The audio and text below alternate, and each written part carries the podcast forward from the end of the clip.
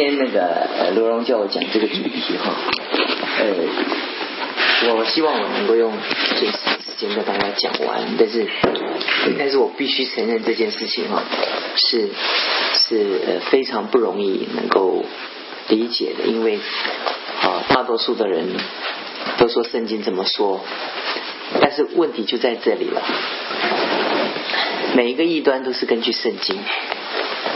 说圣经这么说，那我们基督教，我们怎么维持这本圣经的那个正统性？那这就是我们今天要讲的，因为我们今天讲的这个题目啊，呃，跟异端没有什么太多的关系，但是它却牵涉到一个整本圣经的一个释经的一个角度。我们必须承认一件事情。本圣经，第一个我们要很深的了解，圣经的启示是，我们是要有一个特质哈，它是 progressive revelation，就说什么叫做 progressive revelation，就是他上帝从创世纪开始在在启示他的道给我们的时候，他通常都是渐渐让我们明白，所以所以圣经基本上的那个。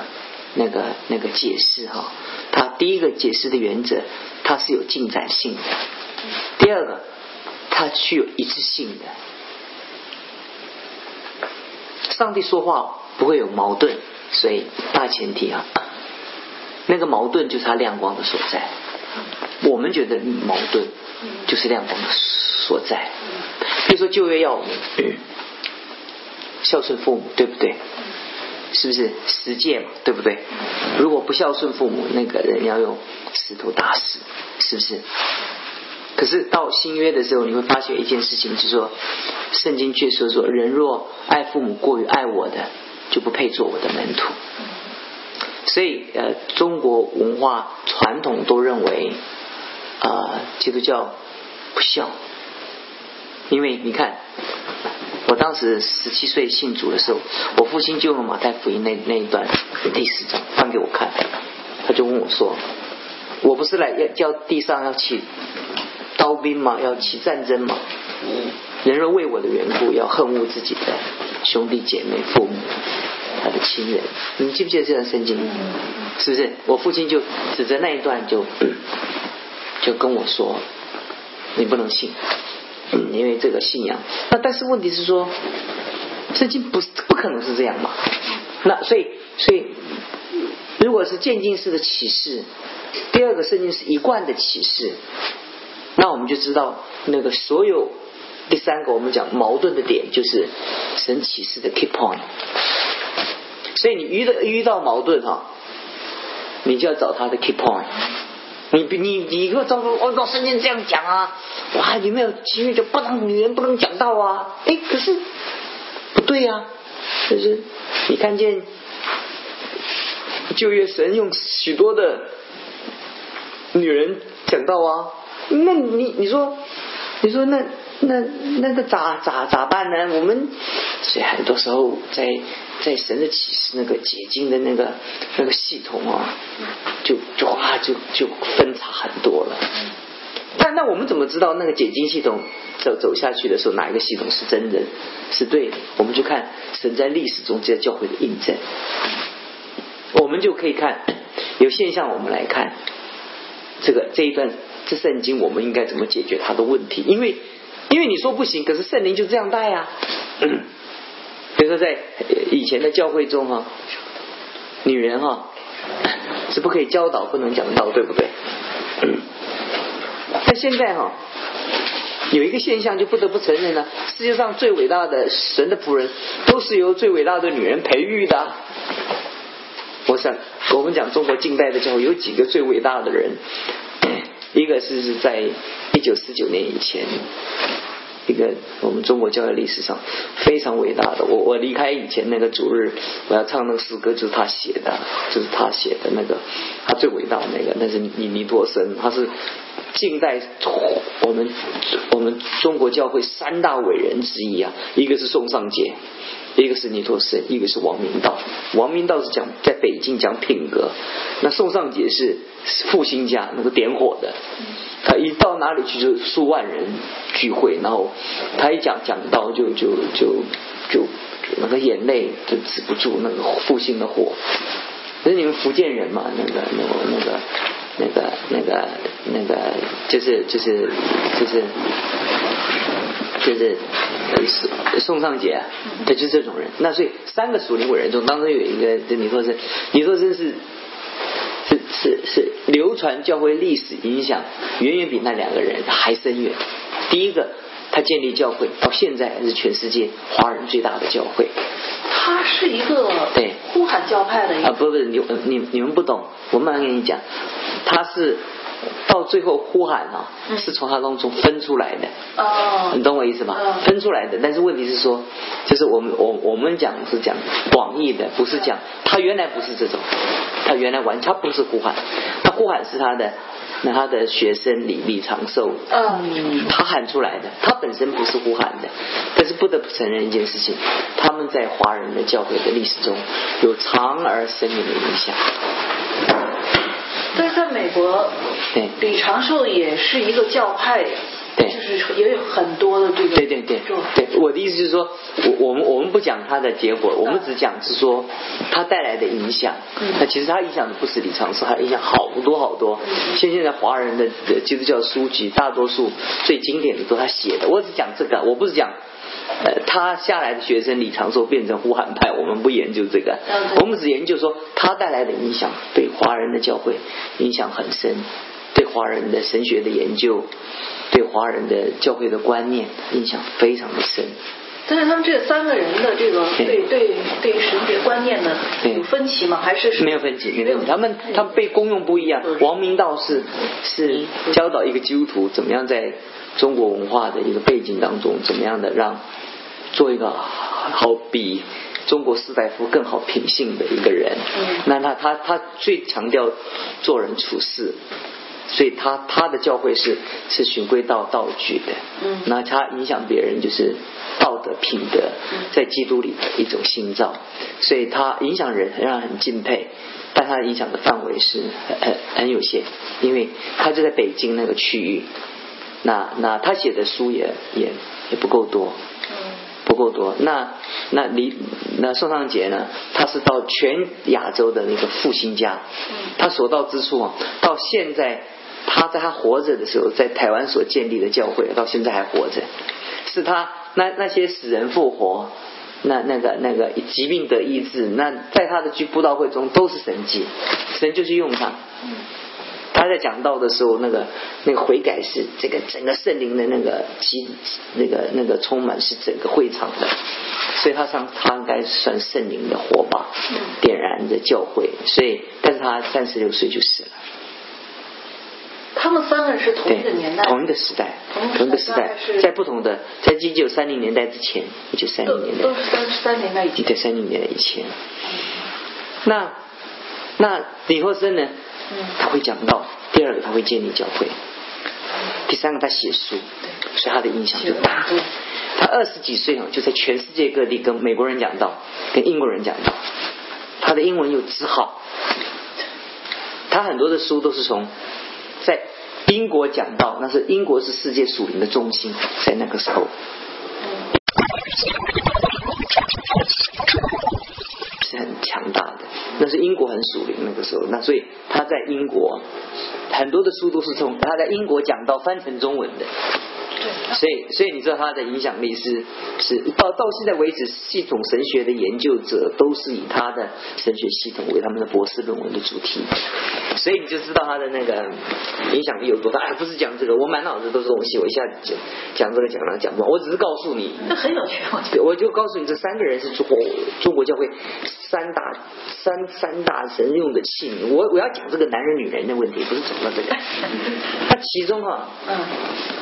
尼托生信主哈，就是一个姊妹带他信主，必须培育他，而且这个姊妹哈，好是他非常敬重的，说什么他都怎么样听。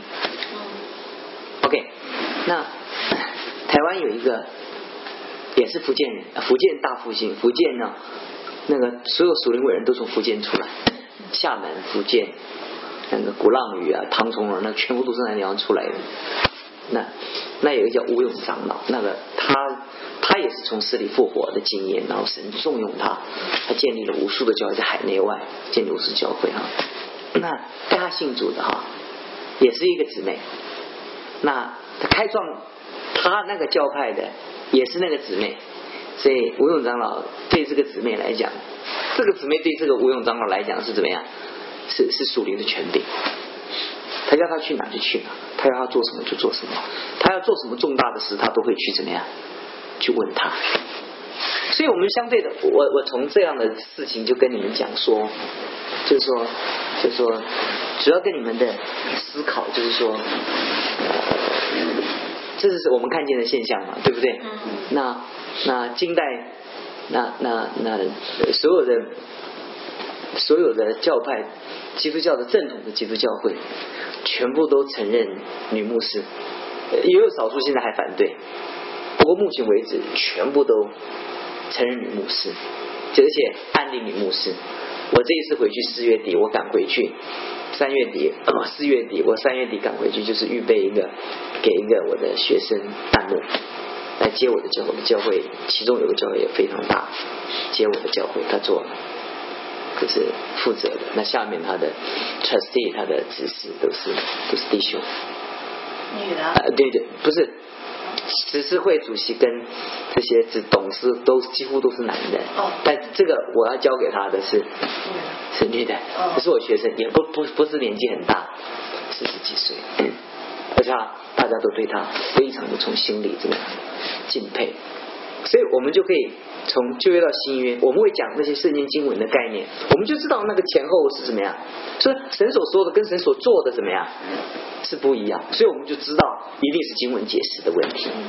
旧约哈，四世纪哈，但是没有一个男人像样，包括大多数的士师哈，即使被神用也不怎么像样，都是都是很不像，像 summer。对，呃呃，即使被神用哈。也是有它的缺缺缺陷，嗯，好，那那那，但是当中哈，唯一一个哈，完美无缺哈，毫无缺陷，而且在世世时代哈，点燃那个时代，点燃那个那个背景的是谁呢？底波拉就是一个女的，对不对？所以我说从历史中，你又看见一个现象是不一样，就是在那个时整个时代当中，四十几年，对不起，四百年，在整个。历史的四百年中间，哈，好，那个上帝用的那个人哈，没有弟兄，没有弟兄，所以，我为了要，我这为了要要要避免你们说我，我说我的，你们，你们说我是是，我想我的哈，四世纪第四章哈。四世纪。哦，世纪。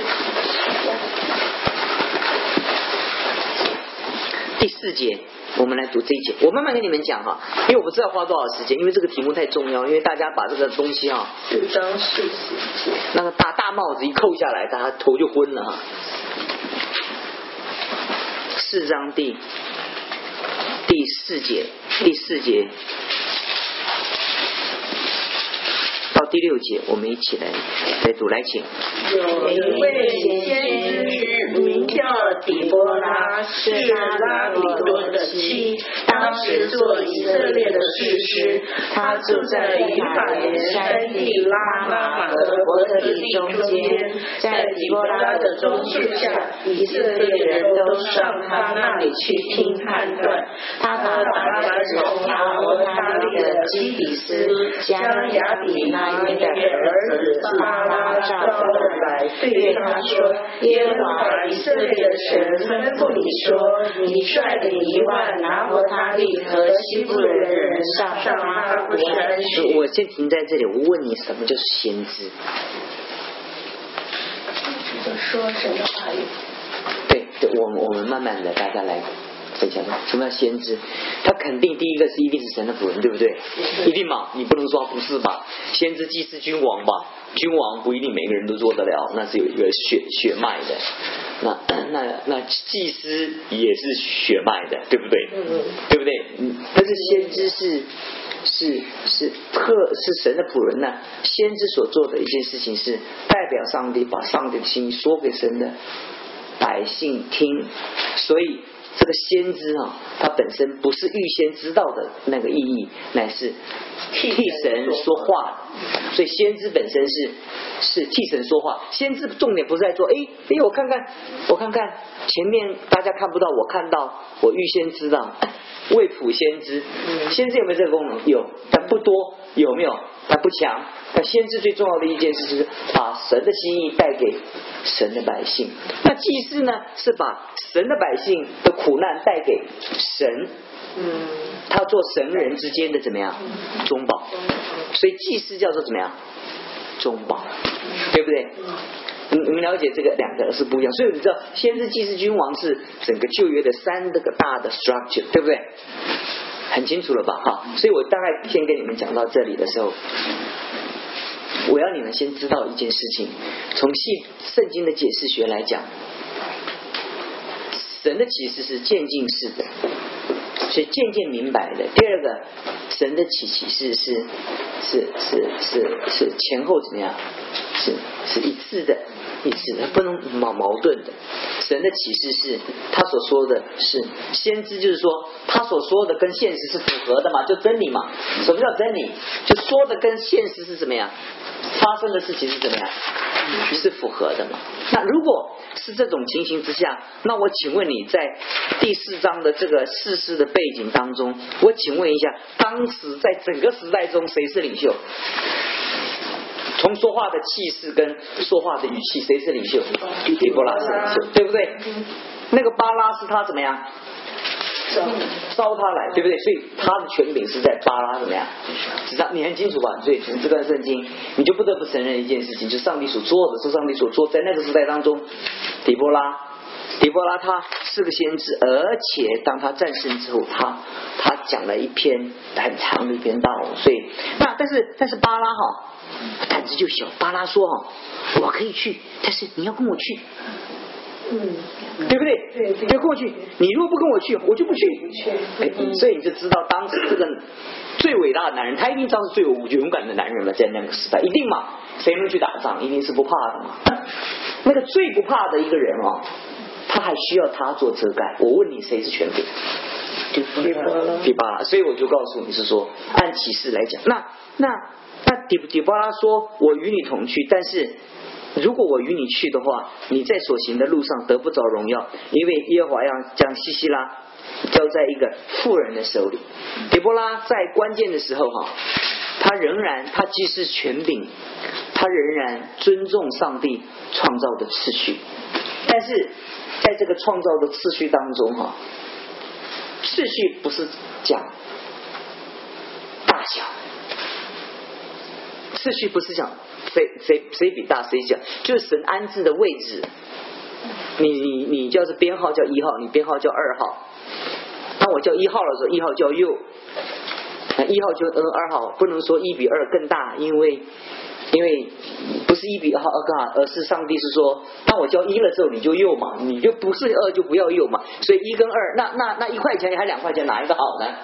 所以你一二看怎么大怎么小法嘛？你排队第一个是什么呢？排队第一个又是什么呢？在不同的情况之下，那一的意义是完全没有意义。所以数字本身的意义是没有意义。上帝摆设的那个次序是上帝创造的法则，上帝就是这样的摆的。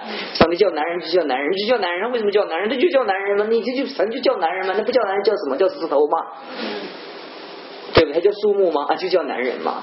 那所以，所以是不是男人这个名字就是更尊贵、更荣耀？那其实它是代表一个上帝创造的秩序。我要你们了解的这件事情，就一定要明白说，传统因着罪的势力带来的那个那个错误的影响，会使人会觉得说男人比较尊贵。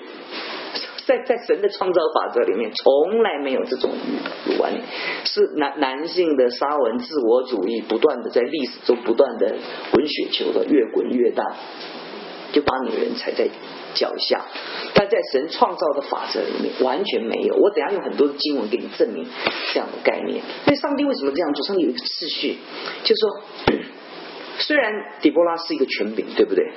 但是上帝在在作战上，上帝在这个这个这个这个带头的作用上面，上帝还是在可能的范围中，让可以的弟兄怎么样出头，可以的弟兄出头。但是如果弟兄不能出头的时候，在这个情况之下，姊妹必须要怎么样站出来力挽狂澜？就当教会哈，对不对？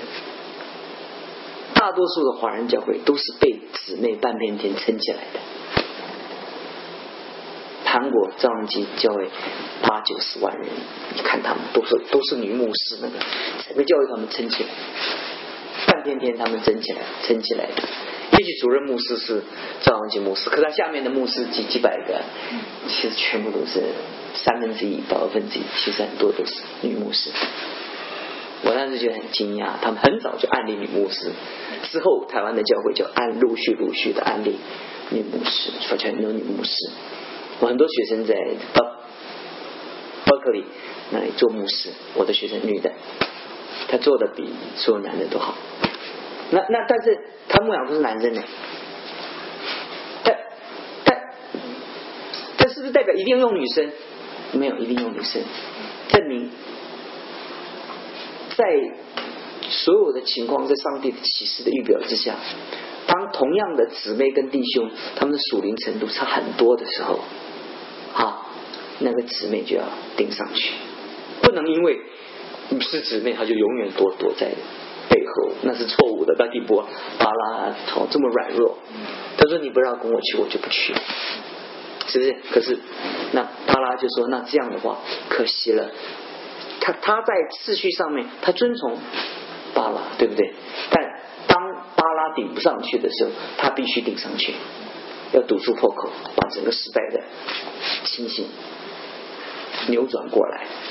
我从这个例子，我不知道你们要不要问我什么问题，你们可以问我问题。但是我只告诉你是说，如果神的启示哈，男人女人那是有，那是上帝创造的次序，所以优先让弟兄这是次序，这是神创造的次序，但不代表是说，不管他是什么弟兄，他就是比姊妹好，天下没有这件事情，没有这件事情。整个欧洲哈，这这二三十年来，历史政治的评论者哈，很评论一件事情：最优秀的总理是德国的梅克，最优秀。就在这这半世纪以来哈，心胸他比男人强，魄力比男人强。他完成了希特勒没有完成的梦想，但他用最和平爱的手段来把德国带到世界的他历史的巅峰。他他他简直是希特勒的几百倍。他把希特勒要完成的他都完成了。他几乎是整个统一欧洲的主舵者。现在德国说什么就是什么，整个欧洲。我不知道你们懂不懂啊？我我们这样讲，不知道你们懂不懂经济跟社会政治的历史的发展的一个现况。而且而且他把德国哈从东西德那个统一之后哈，他带向了世界经济衰败时的时候，他把德国带向了巅峰。那你不能说德国没有男人，可是在这个最关键的时刻当中，他比其他的男人怎么样？更卓越，所以他就代代替了其他的做这些。不知道大家懂不懂我的意思？就是说，按神的次序来讲，神用男人，但当那个同样程度比起来，属灵的事情是不妥协的。如果弟兄不追求的话，姊妹就顶上去。姊妹不要说就，哎，我弟兄我等他嘛，我等他好好爱主的时候，我再爱主嘛。你要，你要，你你要带着他往往往前走，这是神的启示的第一大法则。我就暂时停在这个地方，你大家懂不懂我的意思？就是说，说你可以问。对，就你刚刚讲的这个这个这个这个问题呢，就是说女性的这个作用，其实我们从大陆来的应该是应该是是很能够理解的，因为。因为女权运动实际上在大陆是一个是一个最怎么说呢？是一个比较好的一个一个群体。就是说，我们的历史决定了我们女性在在中国大陆里面的这个半边天的作用。所以我们我不知道你们两位怎么样，反正我我我们从我自己角度，从我们家庭角度来讲，像我母亲的业务就比我爸不差，就是我我我我母亲，就是说我们女性的这个作用啊，是是在在家庭里还是在工作工作当中，没有觉得要比男的差，这基本概念是这个是有的。但是但是当我读了圣经之后，好像我又这个观念就是从小到大一直有这个观念，颠覆了。就颠覆到颠覆的是认为应该服从丈夫，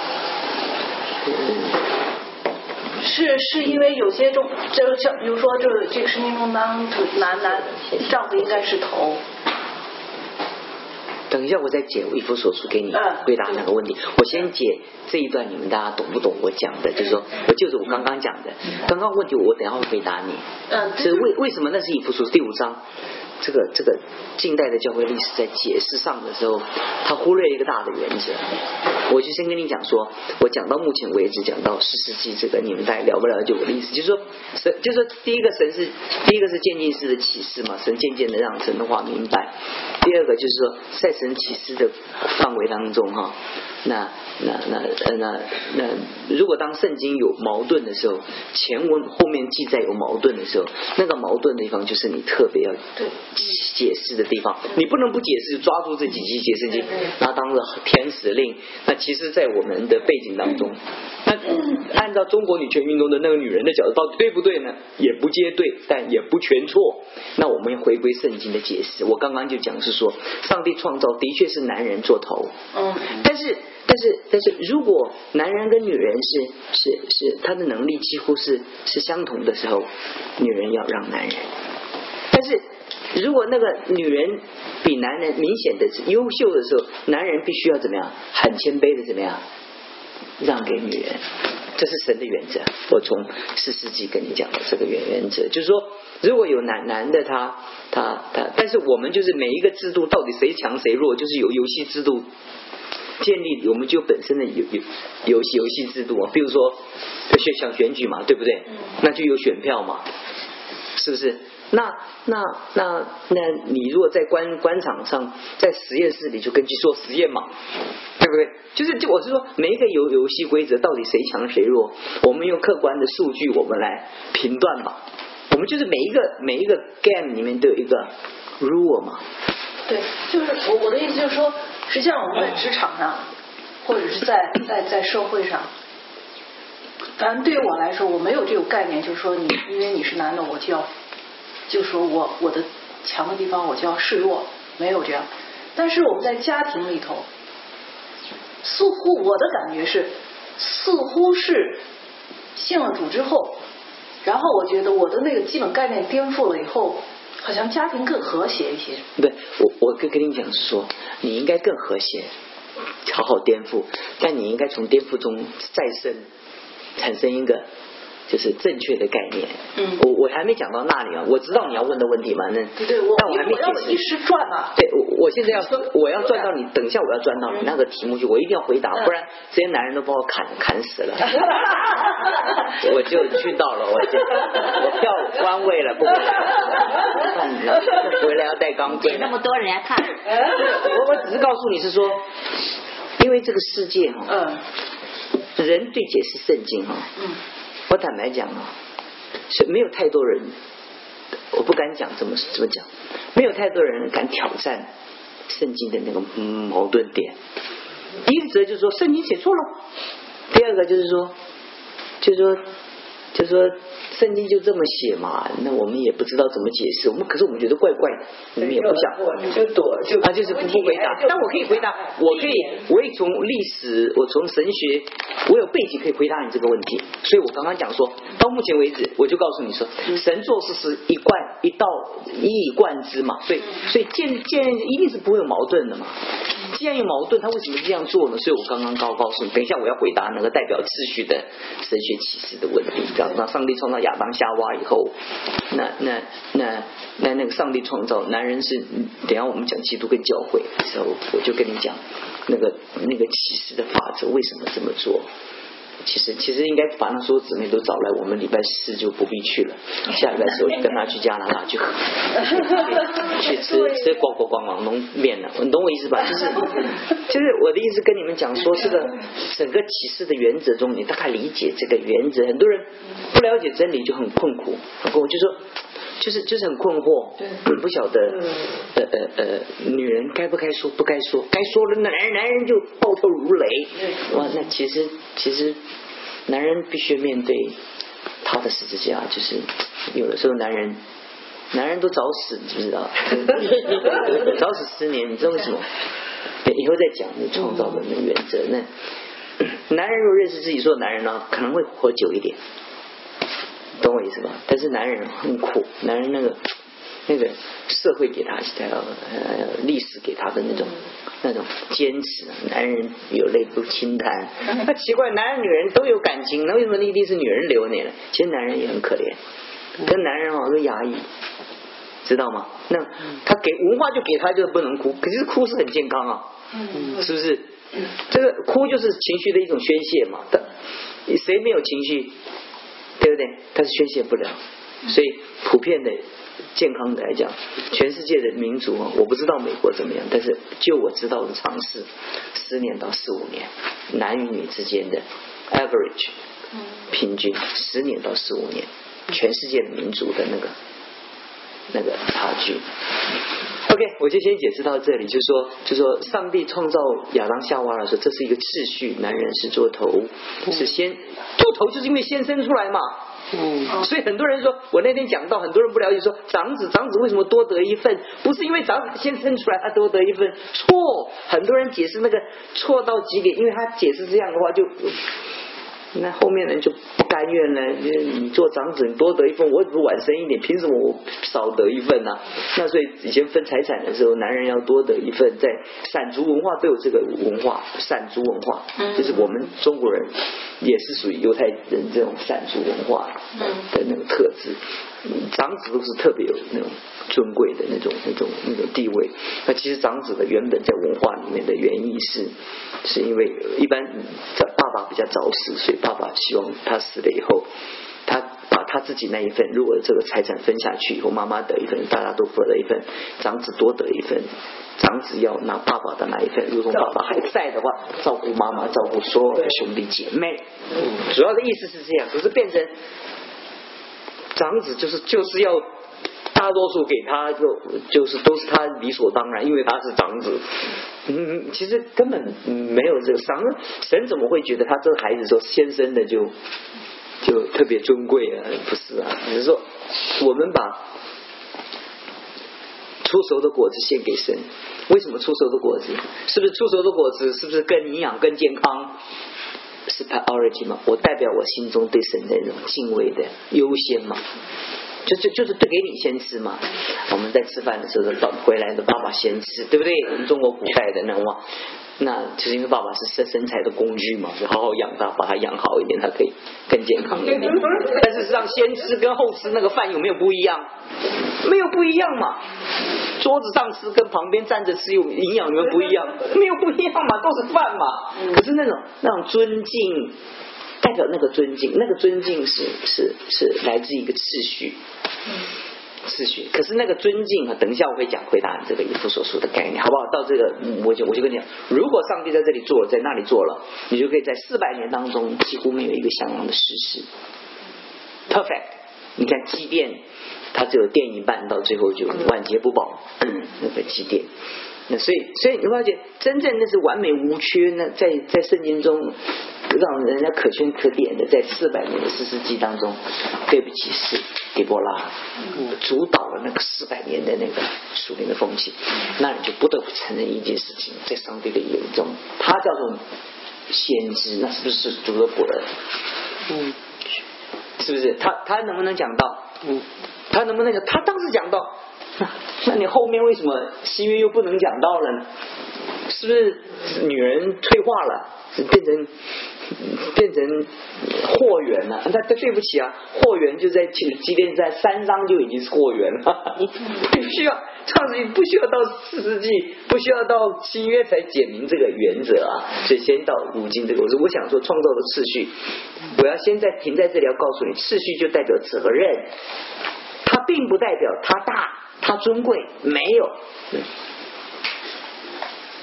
嗯，没有，没有，在教会中，牧师是带领教会。我请问你，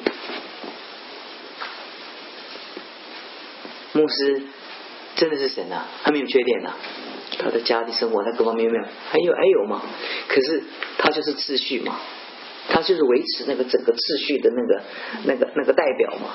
可是，可是你要维持整个教会的秩序的时候，我们尊敬牧师，不是因为尊尊，而是牧师这个职分，我们尊敬他是神所差遣的，我们不是认为他完美无缺，所以我们对他的尊敬，就如同尊敬神一样。但对不起，他不是神，所以我们就不能够一昧的尊敬他，好像是神一样。他说错了，我们也照着错，不可能。他道德上有错，我们要纠纠举他。我们不能说他神，他犯错，我们神得犯错嘛，我们就包容，没有这件事情。但是我们要要纠举他的目的，不是要要消灭他，是要帮助他，要遮盖他。所以牧师是教会的权柄，教会也是牧师的权柄。我我不讲这个，这是教牧学的一个原则。牧师是教会的权柄，是带领教会往前；但教会是牧师的权柄，是保保护牧师，让牧师不犯错。教会有个责任，当牧师犯错的时候，要告诉他。所以赵王基牧师到他到最后犯错的时候，因为他权柄大到一个地步的时候，大家都不敢说话，所以下面的人都瞒他。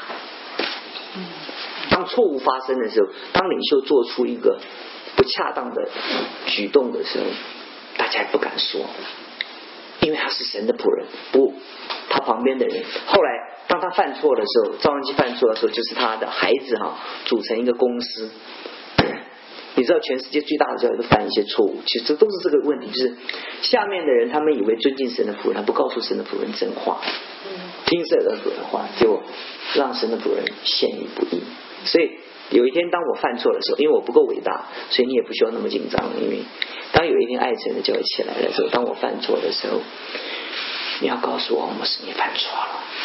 你犯，你告诉我的目的是为了爱我，你不是要毁灭我。你与其在我犯错以前告诉我，比犯错以后我被法律制裁，对我的爱怎么样更大？所以，所以，所以，所有的上帝摆设的次序，它不是大小，它是负的责任。所以，那个权柄的拥有不是绝对的，它是相对的。这个权柄必须要服在上帝的权柄之下，那个权柄才是权柄。譬如说这个巴拉，他是权柄，对不对？他是男人，他必须顺服神在这个时代中给他的一个托付跟使命，他就做神的权柄，也做神的代表。当他不能的时候，女的就起来，就这样。好，我这节结束这一段。跟你们讲这个，跟你们讲的概念就是，就是就是就是等我讲到一幅所的时候，跟你们讲那个代表性的那个概念的意思。我要解那以弗所书第第五章哈，就是。我在之前也读一个杂志，就是那个牧师写的说，呃，教会当中到底能不能有女牧师？就跟你讲一样，因为就是说属灵程度，假如说弟兄当中确实不如姊妹的时候，姊妹就可以就是说超出了就灵里属灵比男的强，就可以当牧师。然后还有一个就是那个就是提摩太前书二章九节那块说的一大堆。女的怎么回事？廉耻啊，不能和男人什么什么什么，那个也有，那个你以后也我会解释的。我就先回答刘磊，呃，他智慧的问题，因为是这个要解决的，因为不然这有录音为证，而且要上网，而且我会被众人追杀，所以步步为营，要仔细，因为等下上网，这要上网。我我我我为我讲的，我为我讲的，我我我负责，我我不会，我不会讲一些叫你们不要告。告诉我要不要告诉你先生不会，告诉他，我在小心的问题，我不知道在录音。我我我我要你你你你可以把呃那一段删掉，你那个。对对，要删掉，不然他会昏了。他那家拱熊听了杀人。呃，拱熊度量大，放心没事儿。杀 了比如说第五章二十三、二十二节，你们做妻子当说服自己的丈夫，总说服主，因为丈夫是妻子的头，如同基督是教会的头，他是教会全体的救主。就对不起，这段圣经你很清楚读下去，他叫我们顺服，如同罗马书。如果罗罗罗马书十二章讲的说，你们要顺服执政怎么样？掌权，掌权，掌权，对不对？嗯，对不对？这个原则上是一样，我们要顺服执政掌权的。要不要顺服执政掌权的？学生要不要听老师？丈夫要不要听妻子？所有的顺从都是维持真理秩序下的一个。重要的社会秩序的法则，家庭要有秩序，一定要有一个秩序，所以上造创造的秩序。国家一定要吃，你要不要听警察的？你要听，叫你考开三十就开，就四十就开四十，你不能超过。但是，对不起，警察的范围，警察的权柄的范围在哪里？就是当我在违反交通规矩，当我犯罪的时候，他对我是权柄，对不对？当我当我正常生活的时候，他跟我是没有关系的。而且他的范围只在这个范围，他有权柄，他不能跑到我的家里来跟我说，我奉我奉国家给我的权柄，要你今天晚上吃什么？你不可以，你不可以，你你权柄不到这里。所以每一个人权柄，每一个上帝摆设的权柄，世上权柄，他都有范围，他都有大小，他都有限制。家里也是一样，都有限制。你的你权柄到哪个地步，他有限制的。比如说。同样夫妻，对不对？他有家里的生活方式，到教会生活方式是不一样的。因为他们两个到教会的时候，他们都是所以最近董事会我废掉一个他们过去的传统，说夫妻不能同为呃呃。执委会的同工，因为都是你家，我家就是你家，教会就是你家，那你们两个都占两个名额的话，为什么不可以？后来我告诉他们说，就是因为大家认为妻子要顺服丈夫，所以如果妻子跟丈夫在同样的那个委员会的话，那两票就等于一票，一票，那一票就是他的票，对不对？那所以不选。可是问题是说，我先讲丈夫跟就等下我再告，我先插出去哈，就是。当丈夫跟妻子在家里的生活方式的时候，他们是一种生活方式。等一下我要讲那个生活，那个全名是被限制在家庭里面，家夫妻生活的当中，就管教孩子的生活当中，而且这个权柄是相对的，不是绝对的。因为国家会不会犯错？会犯错。警察会不会犯错？会犯错。所以。这些权柄我们要听，可是这些权柄它有一个，它拥有权柄的正式的原则，它必须服在法律的权威之下，所以它的权柄叫做有效的。总统也都贪污啊，要不要听总统的话？要啊，总统也会贪污啊，对不对？那那所以你你你对总统所做的这些事情。其实，其实我们顺从是维持他，他下的决定是无关乎他的道德下的决定，懂我意思吧？那他他如果从道德上下的一个决决定是违背神的话，那他的权柄就是什么呀？就是无效。所以，即使是国家，他也不见得百分之百有权柄。如果他违反道德，我我我礼拜天会讲说。那只有这么多的纳粹党跟德国人，他同意五六百万人希特勒的那个那个命令，说要把犹太人杀掉。在战后法庭的时候，他们在绞死这些纳纳粹，怎么问他说：“你们为什么会这样做？”他说：“我只不过顺从命令。”他们就说：“死！顺从命令为什么要死？你能不懂我意思？要不要顺从命令？”希特勒是法律票选出来的总理，对不对？他是一个正式票选出来的政权，他不是一个斗争革命像那个张之忠、李李张献忠、李自成这样革命来的，不是，他是一个民选，民选而且第一次没选到，嗯第二次才选到的，而且是第二，然后他第二次还没有过半，他还收拢那些其他的党嘛，三个他只是三分之一权，原来他他第二次选上的时候，他的票没有过半，后来他把其他两个在政治谋杀动作中把两个两个干掉了，他把人家收买了，就用那个纳粹的那个主义民族主义。其实你要了解历史，你知道那过程不是你想象的这样，他是可是可是当战后法庭的时候，他们在审判他的时候就说，你们为什么要做？你们叫做刽子手还是刽子手？刽子手，不，不，你们，可是我看很多人发音不一样，反正嗯一国两制没关系。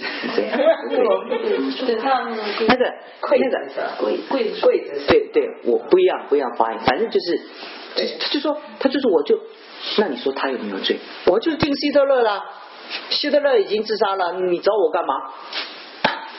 杀不杀？绞刑，所有的纳粹那些元帅、那些空军司令什么，全部都上断上断头台，绞死，全部都是不是绞不是枪毙，是绞绞刑，绞刑是对人最最深是最严厉的一个惩罚，因为你里面还有一个对人类上帝所创造一个至高的是非的法则，嗯，你要顺从那个那个 higher，你不能够顺从，大家都顺从那个错误的政权，就让他错误的政权犯错犯到一个地步无法收拾。如果大家都能顺从那个那个真正的那个那个上帝的权柄的话，哈，所以所以每一个权柄必须维护那个那个上帝所起。为什么一定要宇宙中一定要创造宇宙万物的主宰？因为这宇宙中有一个至高的权柄。你的良心明明知道这是不对的。我要讲一个人，就是我礼拜天要讲的那个潘霍华牧师，他是一个牧师，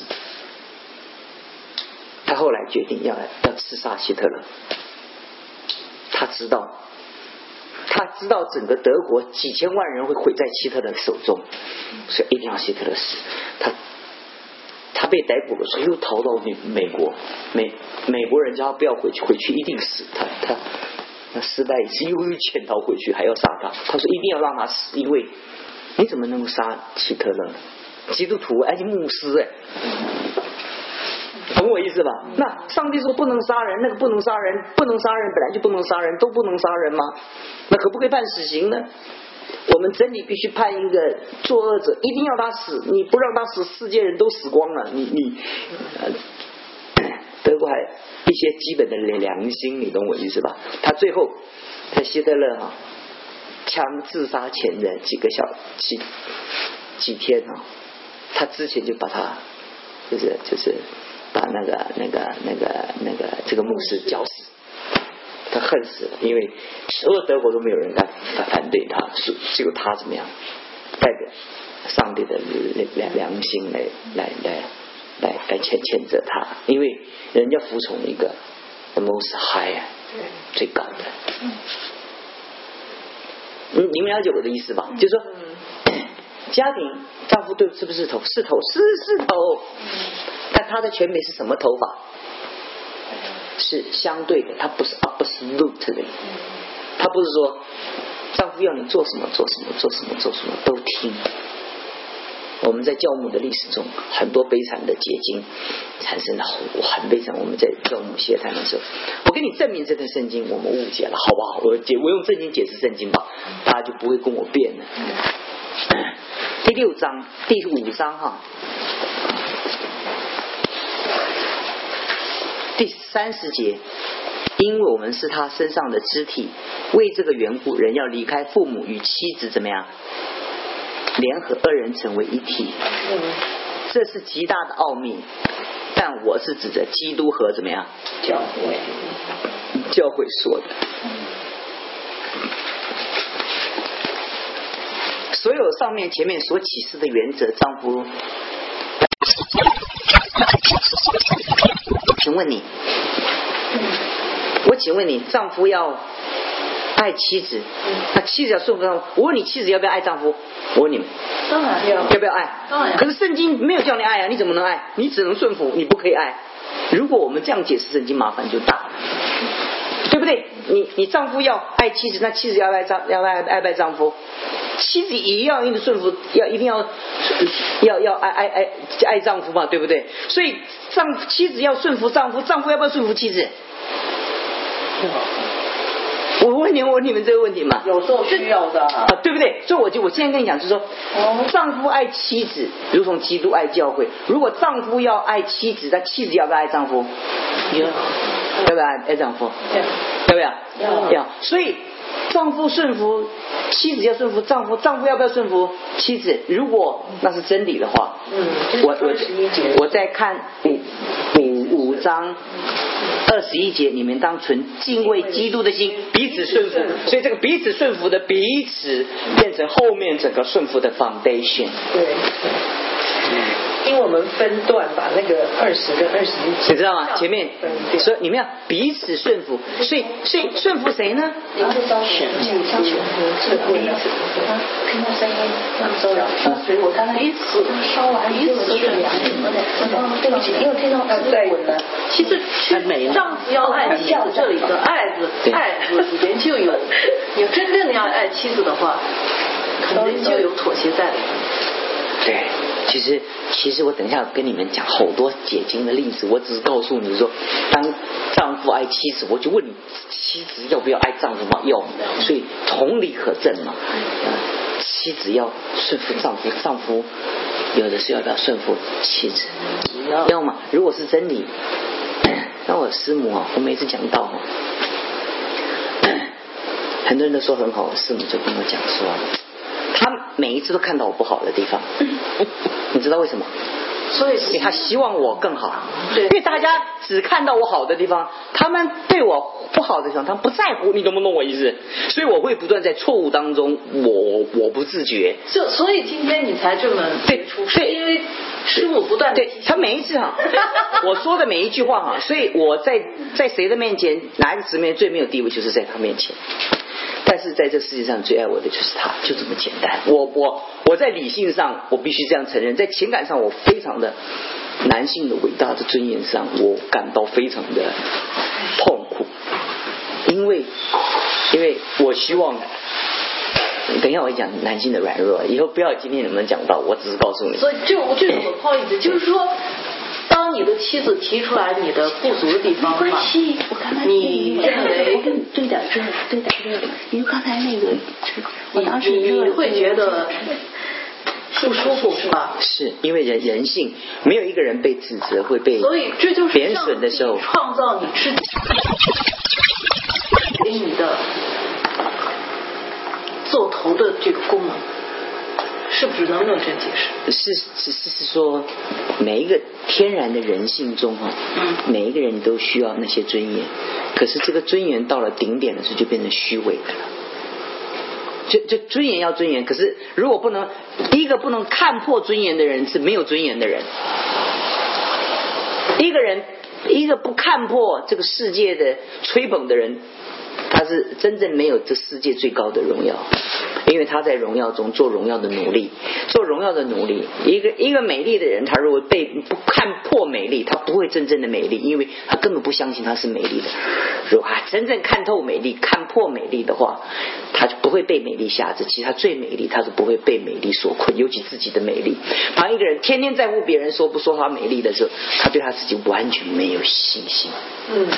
他从来没有得着美丽，至少他里面充满了怀疑，就好像 我对我很多地方没有自自信的时候，我很恐惧你挑战我，懂我意思吗？我我在开会的时候，很多只是童工挑战我的时候，我一点都不会受伤，因为我对我所拥有太有把握了。当我什么时候开始维护我的我所讲的？就是他反对我，我就要反击。嗯，所以有的时候，不管在这里也有这样经验，在台湾每一个地方都有人说话是这样，哇，当面就跟我掀掀桌子，类似像这样的话，对不对？那我很多人就怕，你没事，受伤啊。哎呦，我都忘了，没事儿。但是有一些事情啊，他还没有掀我的桌子，我就伤的不得了。嗯，因为我在这些事上，我。已经彻底对我自己怀疑了。我为什么会受伤？怀疑嘛。你你污蔑我，我怀疑了。当我相信我自己的时候，你的重伤对我来讲不算重伤。所以很多人就必须从他的自卑中出来。这是我跟所有丈夫要讲的。以后我们在这是这是我我要太多的主题要跟男人讲的。一个对自己没有自信的那种尊尊荣啊，那种自卑的那种尊荣啊，他活得很恐惧、压抑。所以我刚刚就跟你讲说，是，我到现在开车哈都没有放方向，每一次都迷路。可是我师母就是 GPS，他那个脑袋会看地图，他有立体的观念，什么都讲。所以一上车，他有一天跟我讲说：“我不知道哈，你开那么多次还会迷路。”我真觉得你好可怜啊！我说真是会迷路啊，那我就得接受一个事实：当我开车的时候，我就必须听他。所以他在车上他很不客气，开了，你怎么开来来去？他说我是不是看不出来歪了？他说你没有在到车道上。我说我我怎么没有在车道上？啊，我记得考驾照的时候，那个那个教练说奇怪，这个车你怎么紧往左边开？因为我以常被以前被右边被撞过，所以我就是怕右边有人来，所以我就一直喜欢看靠靠左边。他说你一直靠左边的时候，那左边的人要开往哪里去嘛？你看我一直在猛高速公路上，我我师母就说歪了，你路我奇怪，我觉得正呐，因为我没有方向跟那个。如果我我在这个世上，我硬跟他辩论说，你不要吵。我开我的，你不要吵，坐在上面就好了。那我将来我在马路上就出出大事儿了，对不对？所以，所以我我我我是权柄，我不能为着我的尊严跟他辩驳。我说我是头，你就要听，头要撞撞山，你跟着撞吗？那就没有这回事儿嘛，所以所以事实上这圣经里面不会这样说，也不会这样做的。可是很多人解释这段圣经，忘掉一件事情，整段圣经的关键就是我刚刚读的那一段那一句话，讲的是是，这是极大的奥秘。我是指基督跟教会说的，absolutely one hundred percent，是指着基督跟教会讲的。基督跟教会是完全无条件的顺服，因为基督对教会的爱是完全无条件的爱。所以，其他的应对这段圣经的运运用的话，不是 one hundred percent。所以前几天你们不是在讲那个徐传道来讲的那个赦免的那段圣经吗？是不是？很多人很自责，你懂我意思吧？哎呀，我们礼拜三我们在讨论，大家都很自责。哎呀，看我到底能不能饶恕人呐？哎呦，好像不能啊，就充满了自责，有没有？很多人忘掉这段圣经是神给我们的要求是 on the way，it means on the way，并不是代表。你活在这个世界上，没有一个人活在这个世界上能完全把赦免学会的。你只是不断的在学赦免。你今天这个学完了，你还明天学那个嘞？你你你真，你那个敌人就就。就只有一个吗？那可是不少啊！我昨天跟我儿子分享的时候，你看见不知道，人家不知道那个饶恕本身哈，要分清楚几个概念。我没时间跟你们讲，有时间跟你们讲。要先先讲说，这个冲突你是加害者呢，你还是受害者？你要问吧。你是加害者，你要饶恕什么啊？嗯，你明明是加害者，你饶饶饶恕什么？如果这个冲突中你是参与者，嗯，对不对？你也不需要。那么大的计较了，因为你是是是是贡献这个冲突有有一份的，对不对？是三十七十还是五十五十？不知道，反正你今天一个巴巴掌拍不响嘛，对不对？还有一种是啊，你是百分之百 one hundred percent 受害者。你如果是百分之百的受害者，我我在波比的时候不是跟你们讲吗？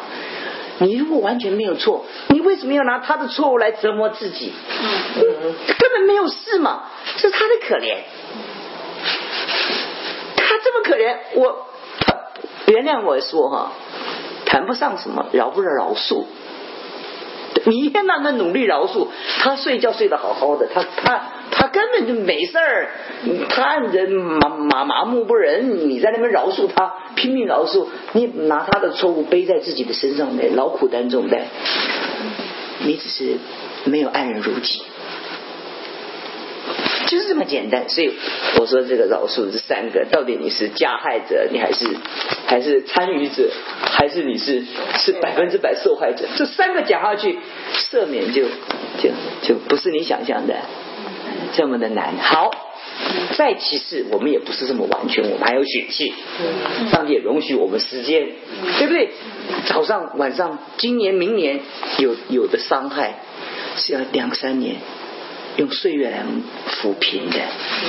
因为那时候我就他伤害我那么大，我第二天就饶恕他。对不起啊，你不是史蒂凡啊，你没有那么厉害。这 个史蒂凡啊，在圣经中还只有一个。坦白讲。史蒂芬还只有一个，对不对？那个那个保罗在被被被公审的时候，他还骂人呢。这个这个这个这个别人打他耳光，他就哦，对啊，我忘掉你是神的仆人，不好，对对不起，我刚刚不应该骂你们，懂我意思吗？这个保罗很火大，被羞辱的时候，他还会有那个情绪肉体的反应。感谢主，终于把这段事情留下，让我们知道保罗还不是很完全的嘛，对不对？所以，所以我们是，我我们是 on the way to the perfect，这是我们学习完全的地步。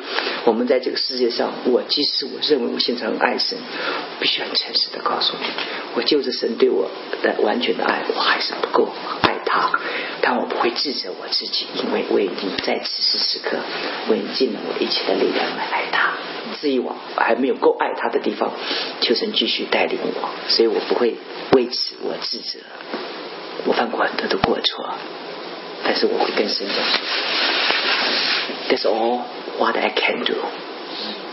我说我已经把我我就做的那么不完全，但我已经做好了。嗯嗯，所以你看着办的，你也了解我，我尽力了。所以，所以什么叫忠呢？尽己之谓忠嘛，尽力了就忠了嘛。你不是 perfect 叫忠啊，没有一个 perfect 在世界上，没有一个人是 perfect。这段圣经打开你们一个基本的一个视野、思维，什么呢？相对跟绝对。地上没有一个权柄可以告诉另外一个权柄，你完全听我的。如果王牧师在这里不讲神的话，如果王牧师在这里跟跟你讲的没有圣经的根据，如果王牧师在这里讲的违背圣经、违背违背伦常的道理，请问你，你要不要听？当然不要听，你不但不要听，而且告诉他你错。他如果不听，私底下不听你，你要告诉执事会，你要告诉整个教会，要把他开除。你要先告诉我，再告诉长子，再告诉教会。你不能一下子就告诉教会把我赶走。哦，当然我不是怕你们把我赶走。我举这个例子，这是一个秩序，你们了不了解我的意思？你大家记清楚了没有？大概你们到这里就就就比较。比较清楚了，对不对？是不是？好，就是说你你知道，这我刚刚讲的是是符合一贯神的启示的那个。我们这样讲，有一个有一个很悲惨的案例，在教会的谢坛街，我们永远记得，发生在美国，有一个丈夫他外遇。每一次在外面都花花花花了，花花世界。每一次回来都要找他的妻子，就是做爱。就他妻子就很挣扎，问牧师要不要。就牧师说哈，你要顺从你的丈夫。这是美国的案例，哦，不是华人。嗯。他忍受，就这样介绍。后来就是就是就得了病。得了病，因为她丈夫在外面，就得了病。得了病了以后，她再问去问牧师，那个牧师告诉她说：“你还是要顺服，凭着信心。”到最后，这个姊妹哈死在精神病院，懂我意思吧？最后病死，这个就变成整个整个。我在一九九零年的时候，在美国那个整个的舆论对基督教的有挞伐。牧师有没有讲错？我问你。根据圣经，这根据圣经，你你说还没错？你说还没错？没错，错了。他就根据圣经，就是就是这样讲啊，大多数就这样讲啊。那现在很多人就根据这样下去，害死了多少男人？可怜的男人就被错误的这些尊重捧着他活在错最终哦，怎么样？他不知道罪，他也不愿意调整，因为他怕。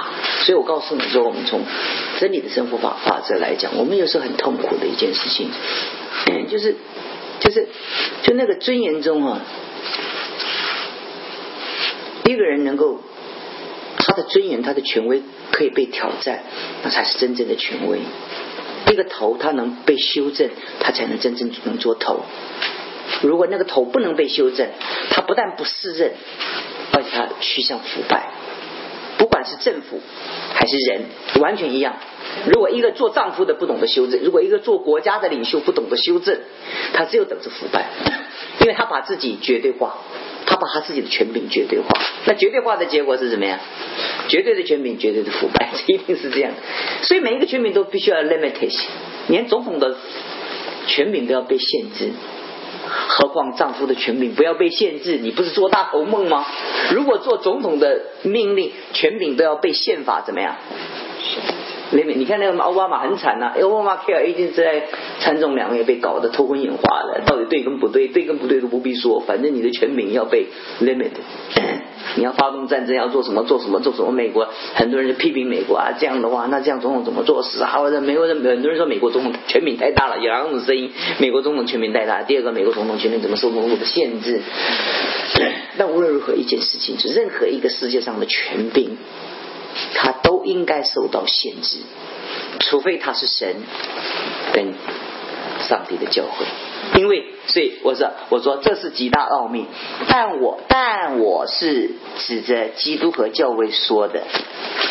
那当然，这个另外是光说那个主题，我就不谈了。那下礼拜四我要谈的。那其实下礼拜四我就讲那个。那个、那个、那个认识男人的那种人格的特质，那个男人也要认识自己，所以我很希望男人、女人都一起来听，最好录音上网让大家听。要砍我的就先砍我，趁我在美国的时候先来找我算算账，可以，我可以接受任何人直接的挑战来面对。我信主五十多年，我读圣经至少超过四十五年了，我常常感慨，大多数人读经都错了。问题这些都不是小的错误，这种错误对教会的危害，对我们个人生活的危害很大。然后举个例子给你听，我下面有一大堆牧师，对不对？我很喜欢夫妇一起做牧师，因为他们可以补互相的不足。等下我要举两个例子，夫妇我圣经中，哇，十一点半，糟糕。谢谢谢谢，我们喜欢。我我我我我那个 我那个，我就希望他，因为我以为我我们我跟我师母的生活方式是大家的生活方式，我以为是这样，所以我就我如果我不是我。因为我因为是这样，我觉得男人女人本来就不同票，为什么要一样的票？为什么要要两个在？如果来我教会点，丈夫妻子一定要跟丈夫头一样的。他如果说说董事会不行，他如果这个牧师不行，那妻子一定要跟他的。这谁发明的？可是你们爱这爱这很流行这种，就是说妻子怎么可以跟丈夫不一样的观念？啊，我在我台湾就这样，我很多的牧师在我下面，我就看这个，看他的牧师很不错，再给他试，对不对？因为我觉得他的牧师很好很好，但有个优有一个缺点，很冲动，很计较，心胸很狭窄。就这个妻子很好，所以我就鼓励他的妻子也全时间，就哦就暗地两个传道。那我是给两份薪水的，这是完全分开的。刚开始啊，他发挥了功能，在会议中啊。他阻挡他的冲动啊，我觉得很安稳。过不多久啊，他们两个二人成为一体，同心合一了，就产生一个什么结果？就是她就配合她的丈夫，对整个团队产生无尽的破坏。她跟她以前那个做样子不一样了，因为 有一次我跟她长谈，我说。我当时用你就是，我希望你帮助他，所以我才用你。如果你们两个都是一票，我我更不能抢，我两个都做牧师，我惨了，我我多两三个，我操糟了，我永远我比不上你们嘛，我两个被被你们都做做掉了，你们都同心合一，我们要看会议，照着会议做嘛，你们不能够有私心嘛。所以他最后跟我讲一句话，他说。我要选择我的服饰，还选择我的家庭。这句话好重不重要？重要。那这句话是一个伟大的宣言，也是一个可悲的一个 mentality，对不对？是不是？就是说，你不选择的是什么呀？不选的是真理。就是有人说，我这样我家里不和睦了。不和睦的原因是来自人不顺从真理，而不是来自你跟他同不同嘛？根本是不是因为你跟他意见同不同？如果你跟他意见同，你们才能相爱的话，那简直是在搞思想革命嘛？这这不是思想统一了吗？这世界上，感谢上帝，就是因为不同，所以我们才美嘛，多样嘛，多样才美嘛。所以，所以，因为我跟我师母，我就觉得。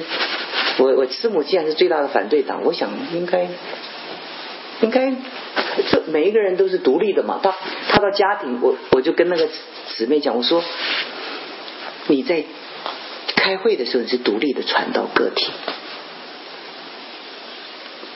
可是你到家庭的时候是他的妻子，你要分开。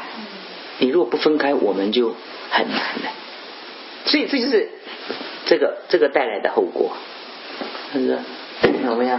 同心合一啊，啊，这样，那个，嗯，所以丈夫如果如果如果如果如果这个这个努努力在前面的话，我就全力支持他。他走对，他一定要支持他，而且服侍他。可是事实上说，你是根据他，他读三遍圣经哦，我要读两遍半，不能超过他。有天下有这回事啊！他背三节圣经，我要背两节半，我不能超过他，有这回事啊！如果在一个企业里面呢，如果他做股长，难道你要你你你你要你要做那个员员工吗？如果他做什么，你一定要比他小。但有的时候，在一个大的企业里面，妻子的职位远远比这丈夫怎么样高嘛？他会产生，所以。很多的女人啊，碰见就是要，我觉得一个伟大的女人旁边一定要有够伟大的男人才能做她的丈夫吗？不是吗？是不是？就说，就那个男人必须很自信嘛，必须很没有没有那么多自卑嘛。我常怀疑啊，那英国女王她先生不知道怎么过日子。是不是？可是对不起，那个系统就是英国女王嘛，是她在那边举手嘛，那她丈夫在旁边跟那个路人甲一样，呆呆的，不对吗？这就封她一个亲王嘛，对不对？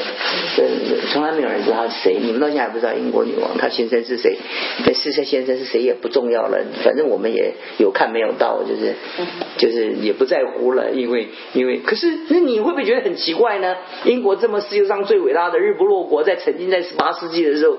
进入十九世纪的时候，世界最不日日不落国。可是他世界他最大的权柄是来来自于一个女王嘛，不是吗？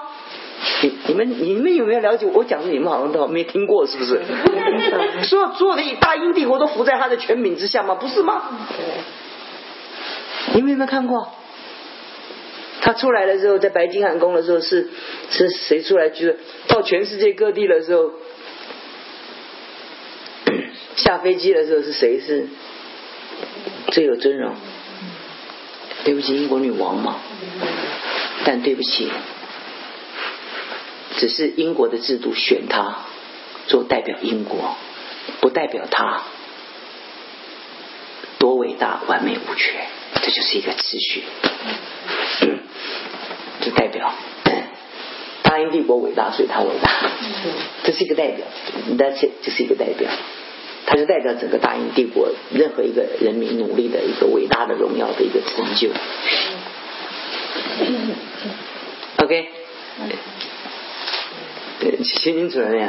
好，我们最后一点要回答那个杨姐他们问的时候，那保罗为什么在初代教会的时候讲那一些？他一定有一些特别的理由，对不对？来看。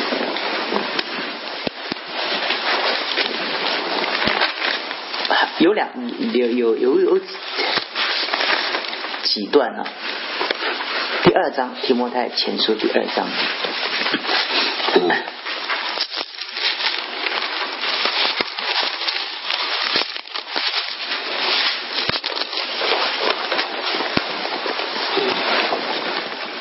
八节到第十十二节，第十三节来请。我。我愿男人无愤怒，无争论，举起圣洁的手，随处祷告。又愿女人连指自首，以正派衣裳为装饰，不以编发黄金珍珠和贵价的衣裳为装饰。只要有善行，这才是自称是敬神的女人相宜。女人要沉静学道，一味的顺服。我不许女人讲道，也不许她管管男人。只要沉静，因为先造的是亚当，后造的是夏娃，却不是。这段圣经就跟我们刚刚所讲的这些解释的就有一点矛盾跟冲突了，我们就要解决这一段圣经，而且很多的男人就拿这一段来。所以是历史历代的教会，很多人解释圣经就拿这一段作为那个解释，对不对？嗯。但我回答人呢，还是同样的一个解经的原原则。所有对男人跟女人所指要求的，其实它不是绝对的，而是相对的。男人有男的软弱，男人呢冲动、争吵，男人最喜欢辩论了。从政党的辩论到各样的辩论，男人这张嘴巴爱讲爱讲爱讲就爱讲辩论，那你女人是碎碎讲，那男人是大大讲。所以，所以我愿意男人无愤论无争论，举起圣洁的手随处祷告，对不对？那我请问你一件事情哈，有没有？那是不是女人可以？女人可以愤怒，可以争论，可以不祷告。女人要不要祷告？要。女人要不要圣洁？要。女人要不要不愤怒？要。女人要不要？要。女人要不要？就是就是无无争论，要不要？女人要不要？要。要。我在读第九节，我愿女人廉耻自守，以正派的衣裳为装饰，不为编发黄金。那个女人哦。世界上的最豪华的精品的奢侈的精品，它的它的销售对象都是怎么样？都是女人。所以我从近代我才有男人的化妆品，才最近才有。这以前我们在很久以前是没有的。所以按照神创造天性啊。这个很少男人哈，他那么注重他的他的他的衣裳或他的装饰，对不对？这是天性嘛。但是不代表没有男人没有男人装注意装饰，也有男人注意装饰，但是比较少嘛。所以大多数女人就是 LV 啊，什么 GUCCI 啊，什么对吧？啊，所以女人哈，女人哈，特别会被自己的那种外观、她的长相、他的衣裳。欺骗，所以他通常都要拿这个来衬托出他的一个身份跟地位，来对我自己做自我的肯定。那这个女人的弱点有没有男人是这样？也有，可是一般来讲，女人比较怎么样？多，比较多一点。那男人的虚荣不在。黄金不在那个，所以女孩、男人是在另外，所以男人在，男人就是喜欢这个辩论，就是应征啊，应这个这后面或耳饰啊这样。那女人就对政治就不太感兴趣，男人就感兴趣，是上帝创造的一个特质。所以，所以保罗在讲的时候是讲这个讲讲，这个讲讲，这个讲讲，这是讲啊，这是讲啊，这个讲讲，就告诉上帝创造特质中哪一个人应该注意什么，不代表是说这件事是百分之百属于他，只要他做的。我我解经，请你注意这一点，请你注意点，这个这个解经的方式就是，当上上帝说，父母做父母的要怎么样，要要不要惹儿女的气气，对不对？那儿女要不要可不可以惹父母的气？不可。这可是通常都是父母的，父母就是激怒孩子，对不对？对，其实其实有的时候就是，可是孩子也有激怒父母的，对不对？可是当这个伦理的教导下去的时候，它是全面性的。可是他就按照不同的创造特质，他多讲一点这个，多讲一个这个，多讲一个这个，多讲一个这个。所以这个是我们按照伦理的教导的时候，我们每一次读圣经的时候，他说他说你们做监督的哈，哈啊，只只能做一个。富人的丈夫，我请问你不做监督，可不可以做两个人的丈夫？不可以，对？这意思就是说，当我们读圣经的时候，我们常常就是说，哎呦，做监督的只能娶一个太太哦。那我今天不做监督，我可以娶两个太太，不是嘛？就是说，这只监督的是特别你的家庭的见证跟品德是很重要的。那不是代表别人不重要。所以讲丈夫的时候，不代表丈夫丈夫要只有丈夫需要做；讲妻子的时候，不代表妻子不不要要做。每一次讲到的时候，讲到 讲讲讲讲讲到女人要沉浸学到一味的顺服。我告诉你，在那个时代哈，这个这个这个女人在当时的时代，她梦有一个当时的时空的背景，在世经学里面，我们很清楚的知道一件事情：当时这个这个在社会上哈，抛头露面，在当时的社会，请记住，请记住哦，所有抛头露露面的只有一种人，妓女。一般女人啊是在家里不出出去的。能在外面出去的都是办事的女人，就是有，就是就是都是都是抛头露露面的哈，那都不是良家。妇女。一般来讲是这样。那对不起哈。那实在有时空背景，对不对？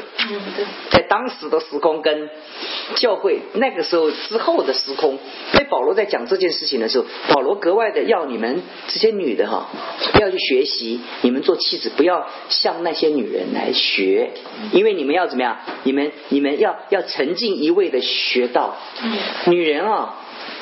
喜欢祷告，不喜欢读圣经。男人喜欢读圣经，不喜欢祷告。男人喜欢理性，男人不喜欢感性。女人喜欢感性，女人不喜欢女理性。所以我要女人沉浸一味的怎么样？一沉浸学道，要要好好的怎么样？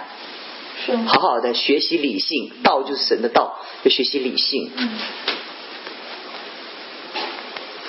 不要像外面的那些女人，她们是没有丈夫，所以她们猥琐欲为，清楚了吧？清楚，因为当时那个 从哥林多到佩摩太早期教会，那大多数在外面跑来跑跑去的这些女的，一般来讲。当时哈，按照社会的演进的法则，那个女人比较没有社会地位，一般女人都在家里相夫教子，这社会的现况。那你要把它进入到我们这个时代，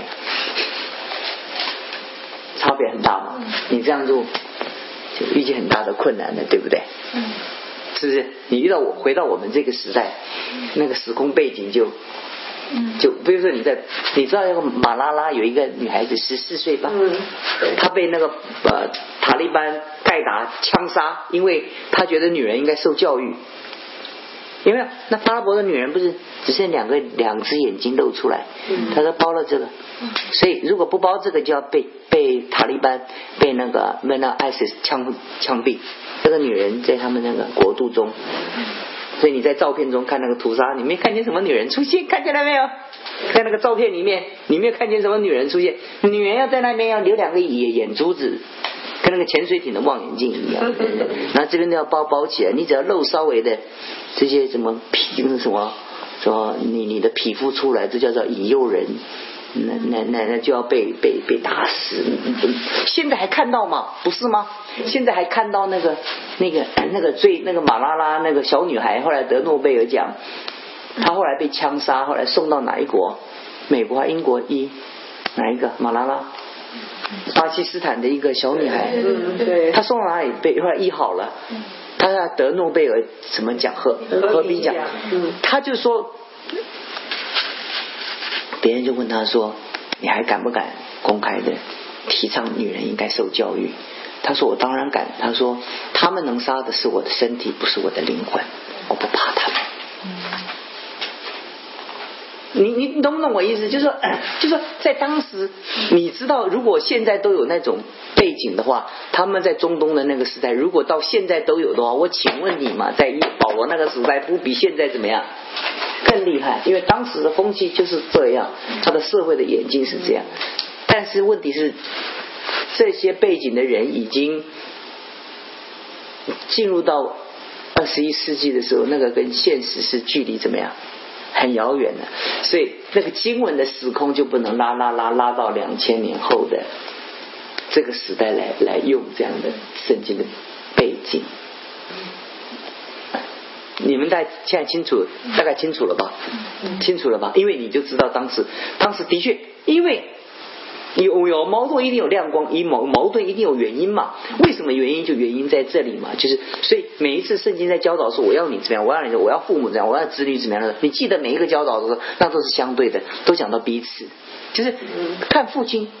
最缺什么，他就讲什么；看母亲最缺什么，讲什么。但事实上，我们是人，我们有共同的缺乏，就是圣经讲的共同的缺乏。比如说，做做做监督的要要无可指责。那我请问你，你不做监督，你可以被指责吗？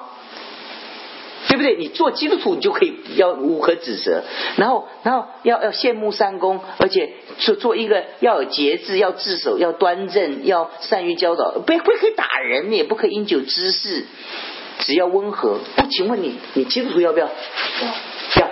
他只是把基督徒的那个法则啊，basic 基督徒的原则对监督怎么样？因为很多人是 on the way to the perfect，但是你要做监督的话。你不能够 completely already，你至少要 eighty percent already，你不然你不能够做领袖，你不能服众嘛，对不对？所以当他这样教导教导真理的时候，很多人就说啊，他是教导监督。我请问你，他教导执事要要端庄，不一口两舌。我问你，如果不做执事，你可不可以一口两舌？你可不可以好喝酒？你可不可以打人？不可以嘛？所以，当你在读圣经的时候，你读到男人，你读到女人的时候，你把它当做自己来看，不是把他，他是女人，他是女人的事，但是男人，我是男人，不是这样读圣经，读圣经完蛋了，这样就那就误解就很大了。如果我们做爸爸妈妈的，就是说做丈夫的要做爸爸要怎么样，我们就把爸爸的责任守好了。你有没有换一个角角度？你是爸爸，你还是儿子？你如果在你的时空中。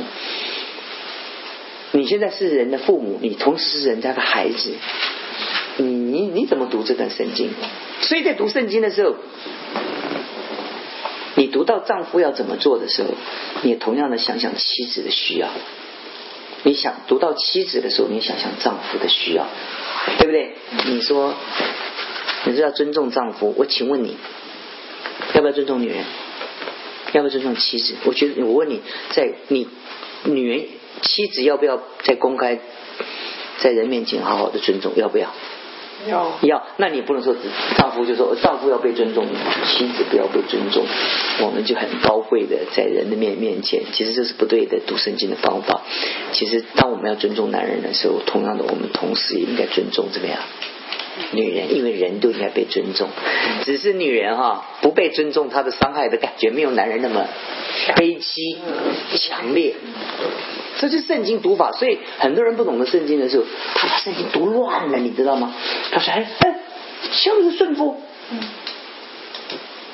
那那可是可是上经讲说你要爱爱妻子如同啊教会为教会舍己，你你讲这个话就不是像为他舍己的这个样子所所讲的话。很多丈夫就说：“他说你丈夫要妻子要要要顺服啊。”可是圣经也讲说。丈夫要爱妻子，如同基督爱教会，为教会怎么样舍己？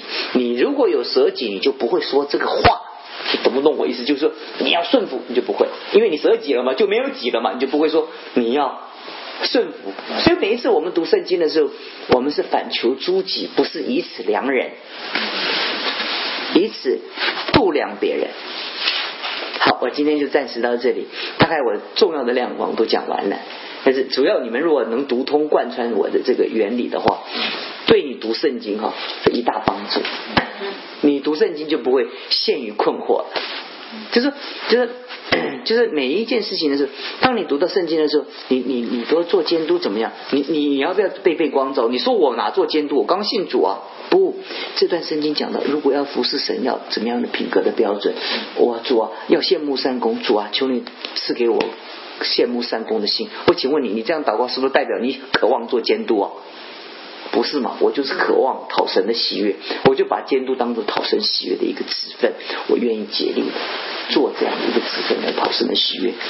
这边讲到做执事的时候，然后我也希望他成为我的光照。这边说做女执事的要端庄，不说谗言。我请问你，有没有男人很喜欢说谗言的？没有。那那他他就不需要在这里被光照了吗？结束的时候，我再给你看一段圣经啊。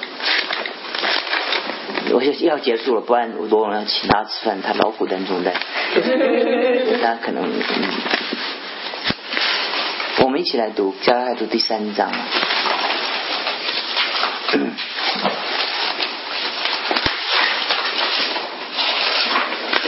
二十六节到二十八节，三章二十六到二十八。好，我们一起来读，来请。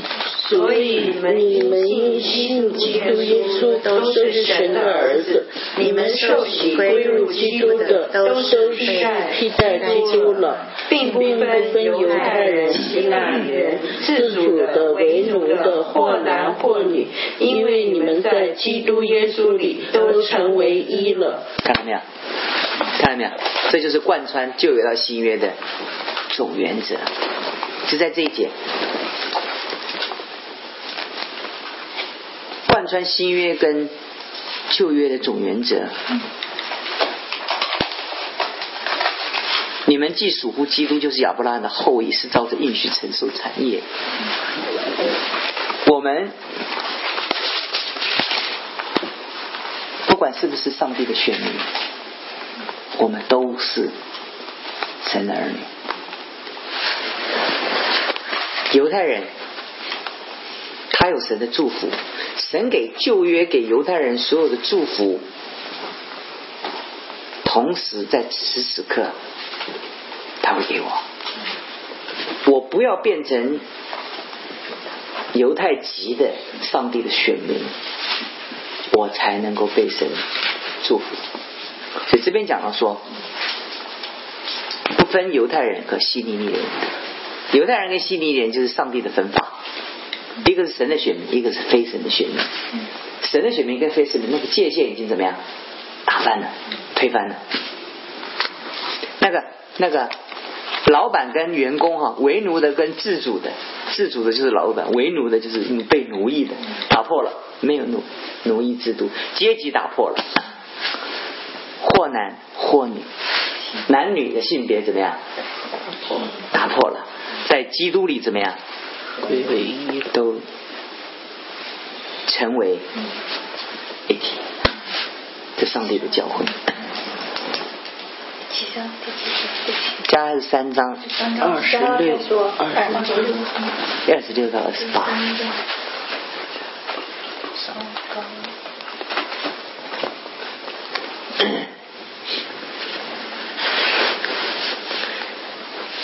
我想。大致普遍的回答你们的问题了吧？嗯，很好，应该大概清楚了。所以，所以从执行的原则来讲，要不要尊尊重自己的丈夫？要，要不要顺服自己的丈夫？要。他真的比你强，你当然要顺服他。但他犯错的时候，你不要顺服他，真的不要。而且告诉他，他犯错。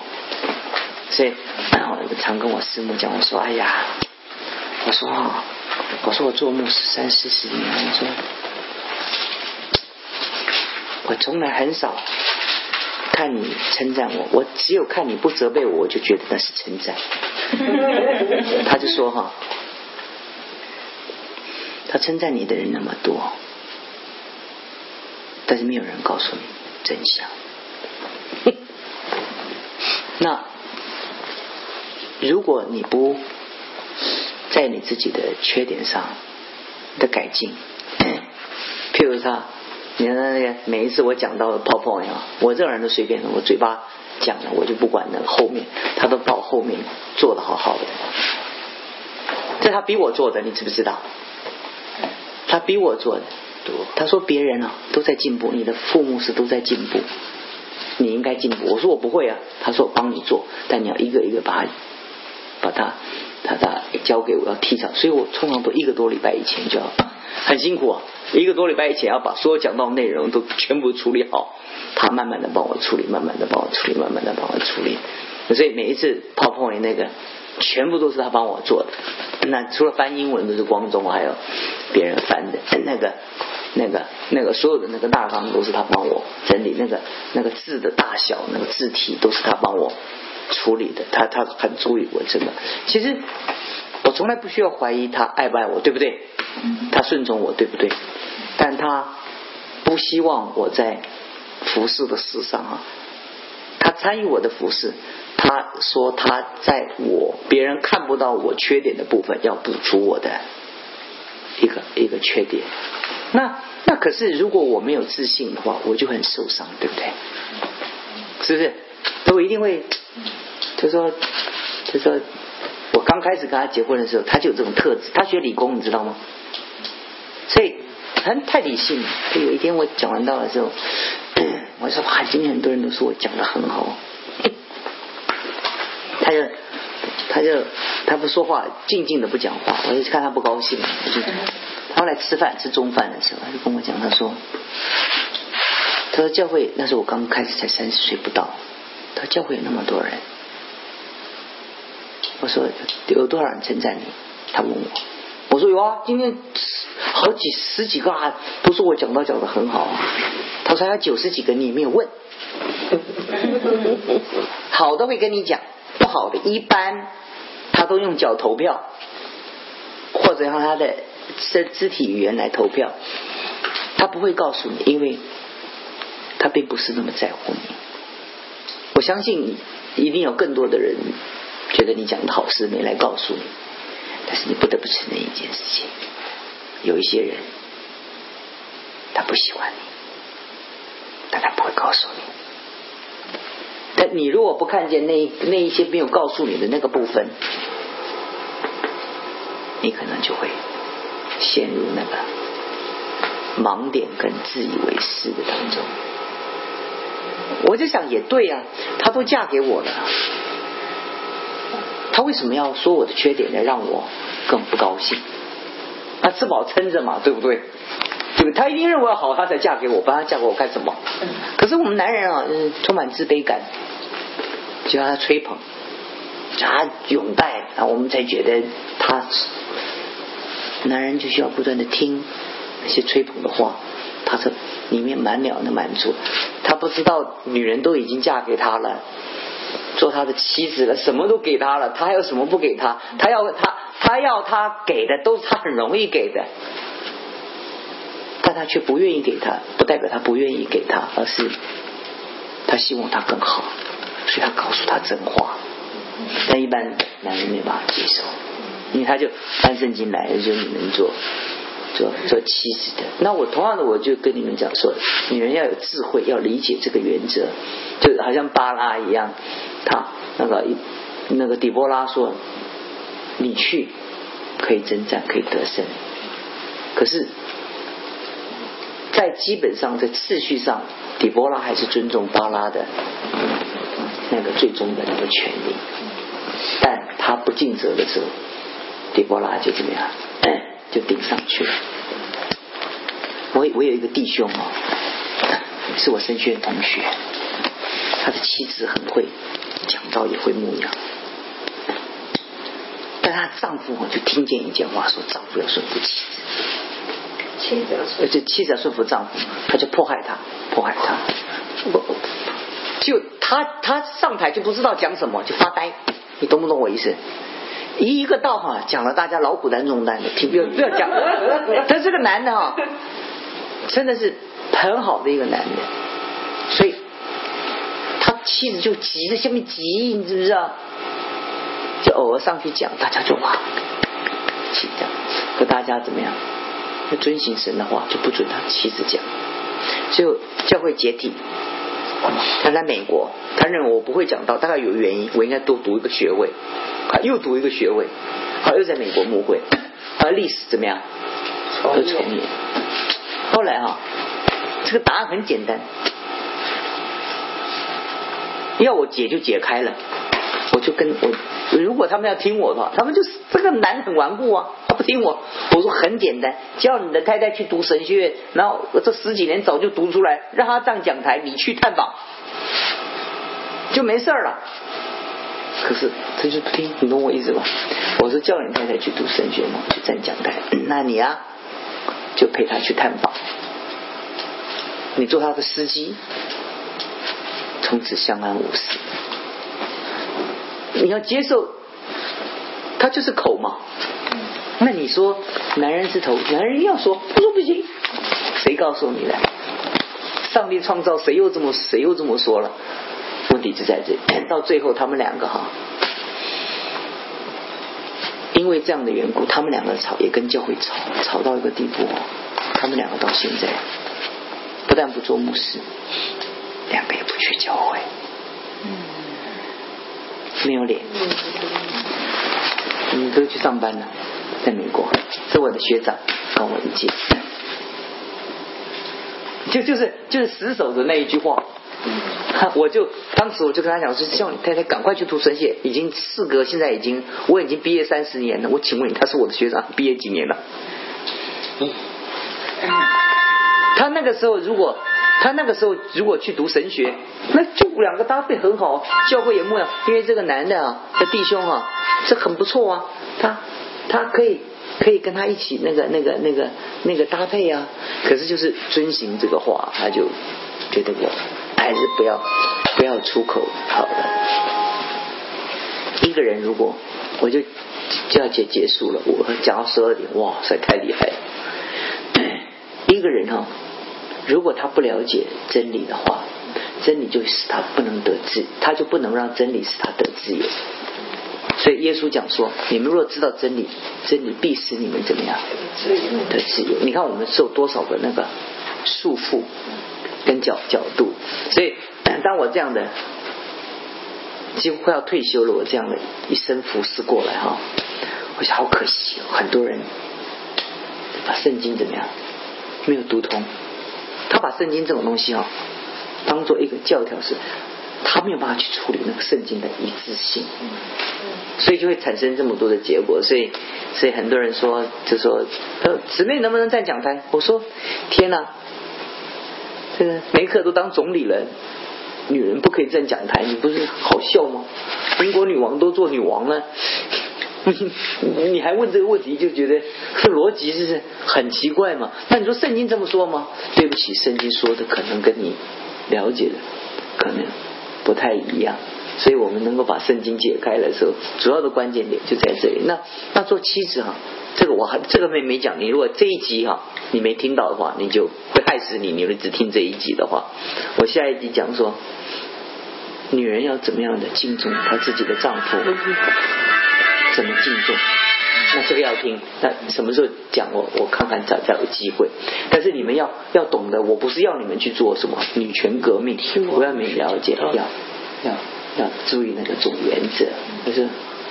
嗯，男人他的特质 要怎么样的顺着毛摸，然后让他能够尊严被维持住。但是我告诉你，我师母哈一般都不会公开的，就是公开的现场的告诉我。啊，我可是我我我很清楚他的眼神，我就知道那个 positive or negative 我都知道。那他就静静的等人都走了，他就会坐下来慢慢的跟我谈。但是我就跟你讲是说哈，彼此还是要爱跟顺服做价值的一个基础，不要听了真理就勇往直前，你就因为真理而被真理捆绑。圣经从来没有要捆绑你，是你自己的错误的认知捆绑你自己，所以你还是你还是回去要顺从你们你们的丈夫，但要知道他是相对的，他是 limit，嗯，他不是无止境的。它不是无限度的，但是基本上我们女人把自己的血气当做自己的权利，当做真理来教导男人，问题就出来了。如果我们把我们自己的尊严，把我们自己的坚持当做真理来教训自己的丈夫，那对不起。这这丈夫拿大旗来压你，大两个都在肉体跟血气之中，没有解答。这个我今天不负责解答这些问题，我只是告诉你正道，我只是告诉你真理，我只是告诉你原则。OK，可以了哈。现在你有机会再听一听了，就再录音了，再听一听了。那如果能理解的话啊，就是如果能理解的话，就这样，好吧？我们来祷告，结束。啊，做完将近两个小时的分享工作就把神的真理都建立了。我们说主多少人能够在这些的光中能够被光照？说多少幸福的家庭能在这光中可以被建立？